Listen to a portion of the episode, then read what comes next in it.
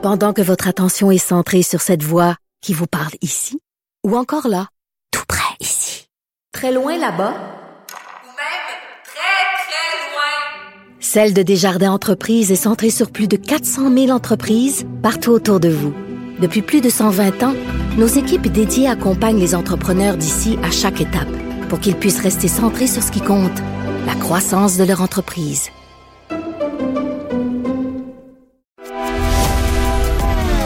Grand philosophe, poète dans l'âme, la politique pour lui est comme un grand roman d'amour. Vous écoutez Antoine Robitaille, là-haut sur la colline. C'est lundi, jour de chronique consti. On s'érotise une question constitutionnelle à la fois. La traduction constitutionnelle.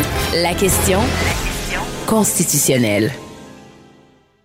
Bonjour Patrick Taillon, Bonjour Antoine Robitaille. notre chroniqueur constitutionnel et accessoirement professeur de droit à l'Université Laval. Parlons de cette affaire de discrimination positive dans ton université, l'Université Laval.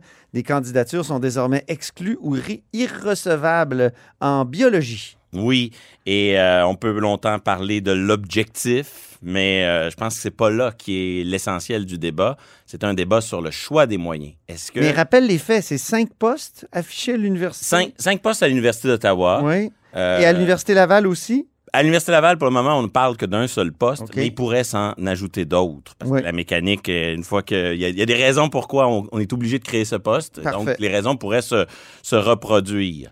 Et, euh, et oui, on parle de discrimination positive, surtout si on est un peu euh, sceptique ou si on croit que euh, il peut y avoir des effets des fois pervers à la poursuite euh, de l'égalité, des effets secondaires. Ou sinon, on parle de progrès- programme d'accès à l'égalité. Et c'est plus ce terme-là qu'on va retrouver dans le langage de la loi ou de, de la jurisprudence. Ouais. Et, et c'est une, une question fondamentale sur laquelle, je dirais, le, le Canada prend une direction assez différente de ce qu'on observe ailleurs. Ah oui? Oui, et aussi Ailleurs, ça veut dire aux États-Unis? même aux États-Unis France? et euh, surtout en France, Ouais. évidemment. Et, on y reviendra, mais, mais surtout, ça, ça pose la question, est-ce que les droits, et surtout le droit à l'égalité, c'est universel, donc c'est l'égalité pour tous, même pour l'homme blanc non handicapé, Mhm. Ou c'est d'abord et avant tout un instrument contre-majoritaire, de rééquilibrage, de justice sociale, de justice raciale, qui fait en sorte que il faut euh, que cet instrument-là serve à certains et pas à d'autres. Et, et ça, c'est un, un dilemme. Mais, mais ce qui- est vraiment le, le- le point de départ, là, c'est de, de comprendre comment tout ça n'est pas nécessairement obligatoire, mais fortement encouragé. Euh, la Constitution du Canada et Ouais. la charte, elle ne dit pas qu'il faut euh, des programmes d'accès à l'égalité ou de la discrimination positive. Elle Bien dit seulement que lorsque l'État décide d'emprunter cette voie, cette voie est encouragée. Hmm. Et il y a tout un discours qu'on appelle euh, l'égalité réelle, qui conduit d'ailleurs aux accommodements raisonnables, et qui tourne autour de l'idée que pour assurer l'égalité, il faut un traitement différent. Donc, il faut plus d'égalité, plus de remèdes pour ceux qui en ont le plus besoin. C'est logique. Si je suis handicapé, puis je veux euh, accéder à l'immeuble, ben, peut-être que pour moi, il me faut une rampe. Donc, Oui. il faut que l'État en fasse plus pour moi que euh, pour euh, le, le grand marathonien bostonien que, que tu es, Antoine. Hey, hey. Donc, peut-être que... Toi, t'es un grand marathonien phil- philadelphien. Oui, c'est ça. Une inégalité des moyens pour euh, atteindre une égalité réelle. Et Ouais. à- on est toujours un peu à un jet de pierre d'une obligation de favoriser certains plutôt que d'autres. Donc, Hmm. déjà, les conditions sont assez bien réunies. Mais là, euh, c'est- ça, c'est un, c'est c'est le point qu'on oublie souvent, c'est que si la Constitution n'oblige pas nos élus à emprunter la voie de la discrimination positive, nos élus s'attachent volontairement les mains. Hmm.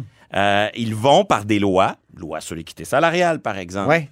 euh, des dispositions, euh, une, par- une portion euh, législative de la Charte québécoise. c'est une portion qui, qui ne vaut que pour une simple loi qui prévoit des programmes d'accès à l'égalité, euh, des lois particulières, notamment au fédéral, ou des fois même des, des contrats ou des ententes hors cours. Euh, nos élus, nos gouvernements vont dire oui, je m'engage dans la voie de la discrimination positive. Et, on parle souvent à ce micro d'un espèce de dialogue entre les juges et les élus. Et, on le voit là, dans ce jeu de dialogue. Ben, par exemple, les tribunaux n'avaient jamais parlé de discrimination systémique avant que les élus incluent cela dans une logique de lutte contre euh, lutte pour l'équité salariale. Mhm. Et une fois que le juge est saisi d'une loi sur l'équité salariale, là, il salue le fait que le législateur s'engage pour lutter contre des discriminations qu'on qualifie de systémiques parce qu'elles font, euh, elles reposent sur un écart statistique. On n'en on n'en connaît pas la cause. On sait que c'est pas intentionnel. On sait pas c'est quoi la cause, mais le simple écart statistique suffit pour qu'on qualifie cela de discrimination. Donc, c'est nos élus, puis dans le cas qui nous occupe, ben, ça se passe à Ottawa. Grosso modo, au début des années 2000, il y a des plaintes de, de chercheurs à la Commission canadienne des droits, c'est l'équivalent de la Commission euh, québécoise des droits de la personne, et on dit, ben, ces chers-là, là, il y a des résultats statistiques profondément discriminatoires dans leur attribution. Et euh, au début, on signe une entente hors cours, pas de cible, un mécanisme vis- bureaucratique visant à les établir un jour et euh, des obligations de rendre des comptes sur ce processus-là. Autour d'une décennie plus tard, euh, on est obligé de compléter l'entente hors cours parce que euh, là, euh, ça avance pas assez vite euh, et on commence à chiffrer des cibles précises. Là, on dit ça prend 50,9% de femmes, ça prend 22% de minorités visibles. Le, le- le- le quota apparaît. Mais les conséquences, le non-respect du quota, c'est encore imprécis. Et là arrive, Conséquence, donc, si on respecte pas le quota, qu'est-ce qui se passe? On sait toujours pas. C'est toujours pas. C'est un peu imprécis. Il n'y a pas de sanction. Exactement. De prévu, en tout cas. Et là arrive le champion du droit à l'égalité au Canada, coup de théâtre, le professeur à Taran, Oh non, mon collègue de l'Université d'Ottawa. pas lui.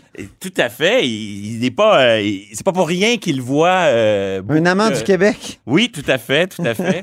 Quelqu'un qui a montré que euh, sa lutte contre la discrimination ne l'empêche pas d'entretenir des préjugés anti-québécois. C'est ça. Et donc, le Euh, prof... euh, quel est son prénom déjà? Amir Attaran. Amir Attaran. Donc, euh, il, a, il a vraiment fait, euh, s'est fait connaître au Québec en tenant des propos radicaux, là, notamment sur la loi 21, si je ne m'abuse. Ben oui. Et qu'est-ce qu'il va faire? Il va saisir la Commission canadienne des droits d'une nouvelle plainte. Et là, il va dire, ben là, ça fait trop longtemps, ça, ça marche pas, il y a des inégalités statistiques. Et il va amener encore une fois le- nos gouvernements, le- en l'occurrence le gouvernement fédéral, à conclure une entente avec des conséquences précises. Et c'est le, c'est le, c'est le grand fait d'ar- fait d'armes du professeur Attaran d'avoir été à l'origine de cette sanction qui va tout changer. La Ouais. sanction étant, le gouvernement fédéral s'engage à ne plus, à ne plus attribuer de chaire de recherche du Canada à une université qui n'a pas rempli le quota, qui n'a pas rempli les cibles. Donc, OK, le- c'est là qu'on revient euh, à la chaire de recherche du Canada à l'Université Laval en biologie. c'est ça. Donc, C'est pour ça qu'il y, a- un- il y a un poste qui est ouvert, puis qu'on exclut les, les hommes blancs non handicapés. C'est ça. Donc, au départ, il faut atteindre une cible. On ne sait pas trop la conséquence, mais grâce à la plainte euh, de- du professeur Attaran, on sait que désormais, la conséquence, c'est que tant que l'Université Laval n'aura pas atteint ses quotas, par Donc, ça s'est fait en quatre temps. Oui, 2003, 2006, 2019, puis 2021 avec la plainte à Taran. oui. Et donc, tant que l'université n'a pas atteint ses quotas, Oui. ben, elle ne peut pas toucher aux autres euh, chaires. Et on Et- sait à quel point les universités aiment les chaires. Ben oui. Et, et- et dans un contexte où les universités, là, elles sont Et la chair est faible. Non, pardon. Elles sont en partie financées par le gouvernement du Québec. Elles relèvent de la compétence législative du gouvernement du Québec. Puis après, de façon complémentaire, elles peuvent toucher du financement privé puis des fin- financements fédéraux. Et c'est ce financement privé et ce financement fédéral qui va donner à une université une longueur d'avance sur une autre. Et donc là, en ce moment, l'Université de Toronto ou l'Université de Montréal, dans un bassin sociologique où c'est plus facile de rencontrer les cibles, ben, elles peuvent déjà continuer à toucher l'argent pour de nouvelles chaires non visées par des quotas, pendant que l'Université Laval est en quelque sorte bloquée. Aïe, Ah, c'est comme euh, on joue au, on joue au Monopoly et on peut pas toucher euh, on peut pas toucher le prochain 200 On dollars. peut pas passer go. On peut pas passer go tant qu'on n'a pas atteint le, le quota. Et donc, dans Oh, ce contexte-là, nos euh, administrations universitaires, nos recteurs, bien, ils sont coincés. Ils sont ça. totalement coincés. Euh, ils, ils sont dépendants de ce pouvoir fédéral de dépenser. Le pouvoir fédéral de dépenser qui fait en sorte que le fédéral n'a rien à voir en éducation, mais il va sauter par-dessus la tête des provinces programme des chaires de recherche du Canada, là, ça, ça fait partie, au fond, du plan A du, de l'après-référendum de 1995. On veut augmenter la présence et le prestige du fédéral au Québec. Qu'est-ce qu'on fait? On crée partout au Canada des chaires d'excellence et aujourd'hui... Ça a commencé par des chaires du millénaire. Oui, exactement. Oui. Et, et en ce moment, là, il n'y a rien de plus prestigieux dans le monde universitaire canadien que d'être titulaire d'une chaire de recherche du Canada. Donc, l'excellence en recherche, c'est associé et, et les fonds subventionnaires fédéraux, et notamment le programme de, de ben, il prescrit par moment des recherches sur des thèmes précis, Oh. parfois même avec des méthodes précises. Ah bon? Donc, il y a aussi une part d'ingérence. Un, il y a des conditions respectées, et même dans les thèmes et le choix des méthodes, ça fait partie du décor. La Et- question de la liberté universitaire est soulevée d'ailleurs par certains, euh, je pense au- dans le rapport Cloutier, on parle de ça. On ne l'aborde pas, euh, je veux dire, dans le détail, là, mais on, on dit que ça pose un problème. Ça, c'est l'immense paradoxe de nos recteurs. Ils sont contre l'adoption d'une loi sur l'autonomie, euh, la liberté universitaire. Ils disent, laissez-nous ça entre les mains. On est les mieux protégés, on est mieux- les mieux placés pour protéger la liberté universitaire. Mais en même temps, on les entend pas vraiment se plaindre des ingérences fédérales. Même, on les entend parfois célébrer euh, l'ajout de fonds, Ah, euh, de fonds fédéraux.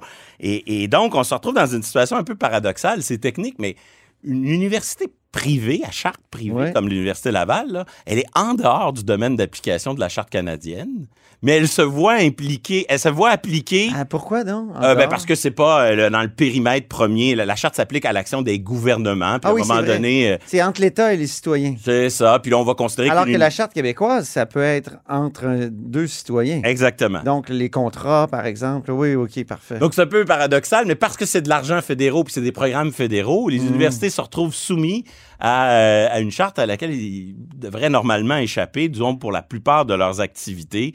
Et euh, ça me fait penser à, à la petite loterie, hein, le- l'ouvrage de Stéphane Kelly qui montrait comment au 19e siècle, on, on- on- on assurait la fidélité des élites. oui. Ben, avec son programme de chaire et son implication dans le financement de la recherche, le, le- le gouvernement fédéral s'assure de la fidélité des recteurs et, à certains égards, des, des- des meilleurs euh, chercheurs.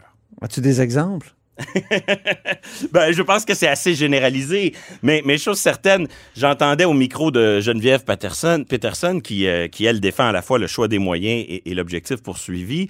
Euh, ma, ma collègue constitutionnaliste, qui est une des meilleures chercheurs au Québec sur le pouvoir fédéral de dépenser, Oui. mais qui est coincée, qui est aujourd'hui vice-rectrice à la recherche. Eugénie qui, Brouillet. Au nom, au nom de, ce, de, ce, de ce système, elle ne peut pas se passer de ces fonds-là. Ah, et c'est là qu'on voit à quel point l'intérêt euh, sectoriel d'une université ou d'une personne privée. Tu parles d'Eugénie Brouillet, qui a Oui, écrit oui. euh, La négation de la nation. Un excellent livre publié Ouais. aux éditions Septentrion, mais, mais je pourrais parler de toutes Elle les administrations. le pouvoir de dépenser. toutes les, toutes les administrations universitaires sont placées dans le même, euh, la même situation, c'est-à-dire que le- leur intérêt supérieur serait de préserver l'autonomie institutionnelle de leur, de leur institution, donc de défendre leur autonomie et de dénoncer les ingérences du fédéral, mais leur intérêt à court terme et leur intérêt financier font en sorte qu'ils célèbrent euh, Est-ce les le de recherche du Canada. Est-ce que le gouvernement Duplessis, dans le temps, n'a pas refusé des, euh, des deniers venant du fédéral pour Ouais. une question de partage des pouvoirs? Ouais, puis il y a toute la saga entourant euh, le financement de, l'agrandissement de l'Université de Montréal. Il semble que oui.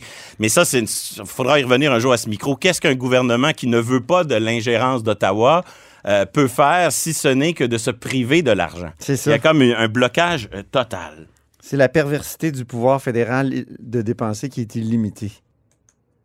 La question qu'on doit soulever euh, ensuite, Patrick, c'est est-ce qu'il est possible pour un biologiste, mettons, euh, homme blanc, non handicapé, euh, et, et qui est exclu donc du concours, est-ce qu'il est possible pour lui de contester ce concours, de dire ça, ça me brime, moi, c'est, c'est, mon droit à l'égalité qui est brimé? Oui, est-ce que le droit à l'égalité, on y revient, c'est Ouais. la question, est-ce que c'est un droit pour tous ou juste pour certains? C'est ça? Pour le moment, là, la jurisprudence nous dit que pour contester un programme d'accès à l'égalité, Oui. il faut être membre du groupe. Donc, exemple, le professeur Ataran, qui est une personne issue d'un groupe ethnique euh, qui n'est pas le groupe ethnique majoritaire, Mhm. lui, il a pu contester le programme d'ég- d'égalité, d'accès à l'égalité, parce qu'il fait partie du groupe historiquement discriminés. OK. Donc, en l'état actuel de la jurisprudence, un programme de discrimination positive, ça peut être débattu par les tribunaux seulement si, par, si ce sont les membres du groupe historiquement désavantagés qui saisissent le tribunal. Fait que s'il y a de la discrimination positive, mettons, à l'endroit des Autochtones, mais les Autochtones peuvent dire, ah, c'est un programme qui est mal foutu. Euh, ça marche pas, je le conteste, mais les non-autochtones ne peuvent pas contester la chose en l'état actuel de la jurisprudence. Ah oui. C'est ce qui s'est passé avec les questions d'équité salariale. Ce sont les femmes ou les syndicats qui représentent les travailleuses qui ont contesté le- le- le- les lacunes de ces programmes-là. Et, et c'est très difficile depuis quelques décennies que nous avons de la jurisprudence euh, sur la, la Charte canadienne de savoir si le droit à l'égalité, c'est seulement pour certains ou c'est pour tous. Très rare les, les cas où le droit a pu être mobilisé par un, un membre du, du groupe majoritaire. Les quelques exemples que j'ai sont rares, anecdotiques, devant exemples? les tribunaux inférieurs. Exemple, dans une école, service de garde, une école Ouais. primaire, euh, ça s'est rendu seulement en première instance. Un homme là qui est un surveillant, donc métier traditionnellement féminin, euh, un surveillant du service de garde, voit son contrat non renouvelé, puis on lui dit, ben, c'est pas parce qu'il est un homme, mais on a besoin de quelqu'un qui peut surveiller la porte des toilettes des filles. Et là, on va dire non. Là, ici, il est comme dans un, c'est comme si on était dans le stéréotype inversé. Et un tribunal de première instance, on est loin de la Cour suprême, a accepté ça. Une autre affaire, en- dans les années 90, une femme avait choisi le, le nom de l'enfant. euh, sans consulter, sans impliquer le père. Et là, on va considérer que le père est discriminé. Ah, Mais bon? ce sont des cas très, très isolés et on a beaucoup de jurisprudence qui disent un peu l'inverse. Que euh, pour qu'il y ait de la discrimination, il faut qu'il y ait un désavantage à l'endroit d'un groupe historiquement euh, victime de préjugés. Et si on le définit comme ça, ben, si on n'est pas dans le bon groupe, on ne pourra jamais demander la protection. Puis on le voit, euh, tout le débat sur le racisme systémique nous amène Ouais. dans une logique où le moindre écart statistique devient cause de discrimination. Puis on voit comment le droit à l'égalité a évolué au Canada. Au départ, on s'est dit, au départ, on a dit, c'est pas une affaire d'intention. Si une norme neutre a un effet indirectement discriminatoire, on protège cela. Mais là, on franchit depuis quelques années un nouveau pas, qui est celui du systémique, où on dit non, le simple écart statistique, peu importe la cause, peu importe sa justification, est une source de discrimination. On a parlé ensemble de, des examens de mathématiques en Ontario Oui.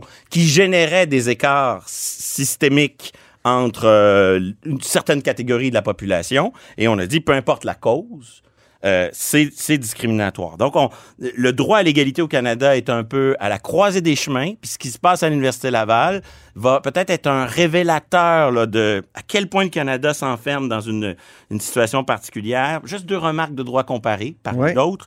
Euh, mon collègue euh, Maxime Saint-Hilaire me faisait remarquer en fin de semaine que oui, la L'Université de Sherbrooke, hein? Oui, pardon. Oui. Euh, oui, la discrimination positive, ça vient souvent des États-Unis conceptuellement, mais jamais aux États-Unis on tolérait qu'une université publique, à ne pas confondre avec une université privée, qu'une université publique exclue d'emblée des, des Ah. candidatures. Ça passerait pas le test aux États-Unis. Euh, aux en France, lorsque le gouvernement Jospin a voulu mettre en place la, la parité homme-femme en Oui. politique, et là, les conséquences, c'était pas d'exclure des candidats, hein, c'était des incitatifs financiers pour les partis. On est loin de l'exclusion. Ça avait été rejeté. On avait dit c'est contraire à la conception française du droit à l'égalité. Donc, je dis pas que je dis pas que c'est partout comme en France, mais, mais c'est clair qu'il y a une singularité canadienne. Il y a, il y a- il y a- il y a une expérience canadienne qui se cristallise et qui euh, et qui euh, va devoir soit se ré- rebalancer pour euh, rattraper, un- se rapprocher un peu du centre et de ce qui se fait ailleurs, ou soit va s'enfoncer dans sa singularité. Et, et c'est probablement le débat des, pro- des prochaines années. Très intéressant. Il nous reste peu de temps, mais on termine quand même avec une brève sur une, une autre requête de la juge en chef de la Cour du Québec, Lucie Rondeau. encore une requête. Euh, Elle va-t-elle tomber dans la quérulence? Cette fois, ça concerne le dossier du procès fantôme. hein. On sait, il y a un procès, même Oui. pas de numéro de dossier. On sait même pas qui en était le juge. Et euh, au Un fond, procès criminel. hein. Oui. On sait que c'est un juge euh, de la Cour du Québec, mais on ne sait pas qui. On sait pas qui est le, non plus le juge coordonnateur là-dedans. C'est vraiment étrange cette affaire. Et, et le ministre, euh, elle, et ce qui est drôle, c'est que Lucie Rondeau se trouve en concurrence encore une fois avec le ministre Simon Jolin Barrette. Et, et là, c'est pour savoir, connaître le nom du juge, parce que elle-même qui dirige la Cour, est pas capable d'obtenir le nom de ce fameux juge X. Si quelqu'un doit savoir, connaître l'identité de ce juge, c'est l'administration elle-même du tribunal. Ben et oui. elle, elle est à la tête de cette administration. Donc, fa- face à cette pression qui se tourne vers elle, comment avez-vous pu laisser passer cela? Elle dit, je n'en savais rien. Pour preuve, je lance cette requête pour qu'on me, qu'on- me for- qu'on le tribunal force euh, ce juge à se dévoiler. et, et ça nous rappelle à quel point tous, les, tous les verrous ont sauté en même temps dans cette affaire-là. Le verrou policier, dans la mesure où les policiers ont eu cette idée-là, qui est indépendant du verrou accusatoire euh, des PCP, procureur de la couronne, qui normalement devrait dire aux policiers, non, non, En fait, c'est le service de- des poursuites criminelles et pénales fédérales. fédéral, bien Oui. sûr. Et ensuite, le verrou judiciaire, c'est-à-dire qu'il y a un juge qui aurait dû dire à tout ce beau monde-là, vous rêvez en couleur, on fait pas ça, des choses comme ça. C'est ça. Donc, les trois verrous ont sauté et je pense qu'un des facteurs explicatifs, c'est la présence du Dominion. Ah, le, le fait Dominion. que tout à coup, c'est le fédéral qui intervient, tambour et trompette. Oui. Ça nous ramène dans un, un réflexe peut-être de béni oui-oui. Ah, c'est le fédéral, c'est pas pareil, il faut croire. Et, et peut-être aussi, euh, parce que les questions de juridiction fédérale sont parfois des questions de sécurité intérieure extrêmement sensibles. Terrorisme ou crime organisé euh, lié au trafic de la drogue. J'ai aucune idée des faits, là, mais imaginons que j'ai un petit bandit qui fait notamment du trafic d'armes et qui, là, parallèlement, oups, ça tombe dans les pattes de quelque chose de beaucoup plus important. On n'a aucune idée des faits, mais Là, c'est un indicat- une indicatrice de police, manifestement. c'est clair que la, la présence du. Dominion, ça a mis tout le monde en mode euh, oups, c'est pas comme d'habitude. Merci infiniment, Patrick. On va sûrement parler de ce procès fantôme. C'est une histoire fascinante. Et c'est ainsi que se termine La Haut sur la Colline en ce lundi. Merci beaucoup d'avoir été des nôtres. N'hésitez surtout pas à diffuser vos segments préférés sur vos réseaux. Ça, c'est la fonction partage. Et je vous dis à demain.